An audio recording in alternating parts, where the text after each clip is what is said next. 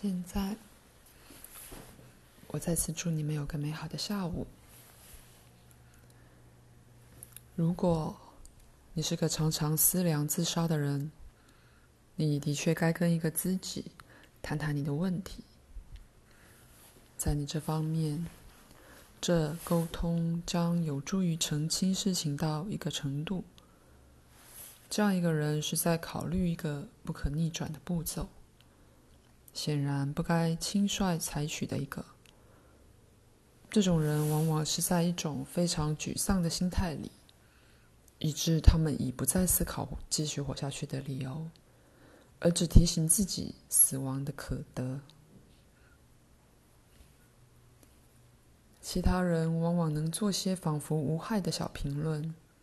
而突然打开心理失常者的心智，令他看到新的可能性，因为自己整个精神、身体、情绪及心灵的部分，永远被刺激去寻求更进一步的成长、发展与满足。那么，心智十分可能把握，甚至最微小的事件。那至少会暂时自发的免除此人的沮丧，甚或绝望。如果你是在这样的一个状况，一定要提醒自己，任何问题的得以解决是远较自然和可能的，而每个问题都有个解答。死亡并非解答，以一个非常基本的方式，它是个结束。不论你可能觉得多沮丧，你的确仍想活下去，不然到现在你会已经死了。所以你有一个寻求生命和活力的部分，而那个部分也该被表达。暂且延迟做任何决定是个好主意。无论如何，如果你真的选择自杀，你总是可以杀死你自己的。可是，如果你自杀了，你这生的选择就完了。告诉你自己，直到你的生日或假日后，你才会做决定，或你将延后任何决定一个月，甚或一星期。你觉得舒服的，无论多少时间。任何治疗师也能借着做这样的建议而坚持到底。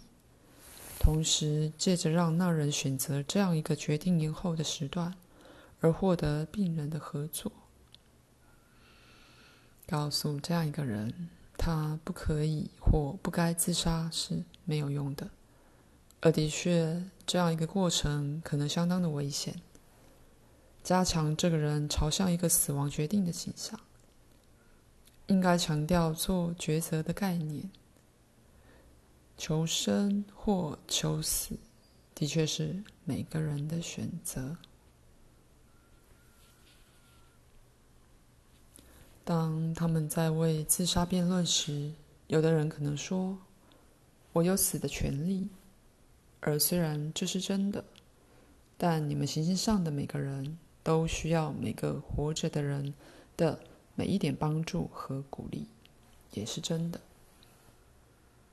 以某种说法，每个个人的能量的确使得世界继续运行，而自杀是拒绝一个基本的合作性的冒险。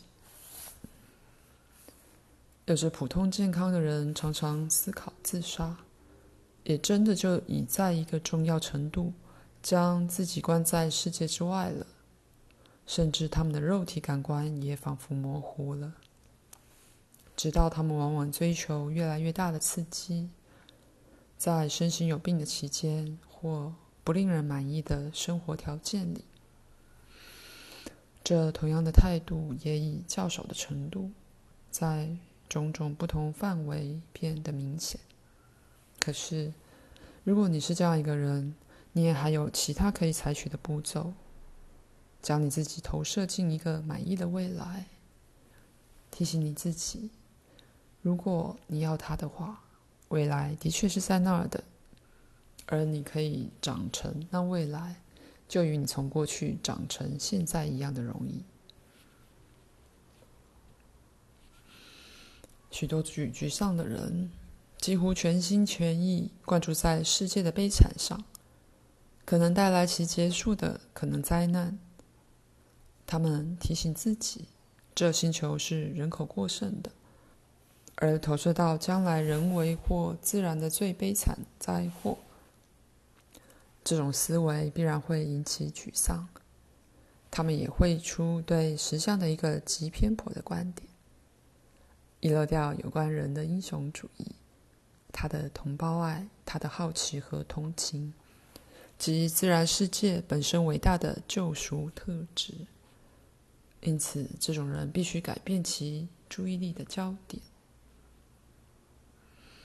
生命其他创造性的、积极的、有成就的部分一直都在，而单单对他们的思考本身，就能提振精神而远离紧张。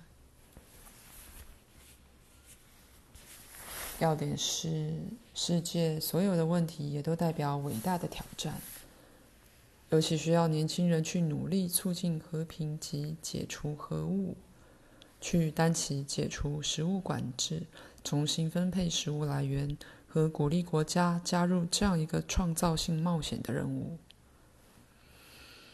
那些的确是有价值和激励人心的，与过去任何世代面对的理想一样的高贵。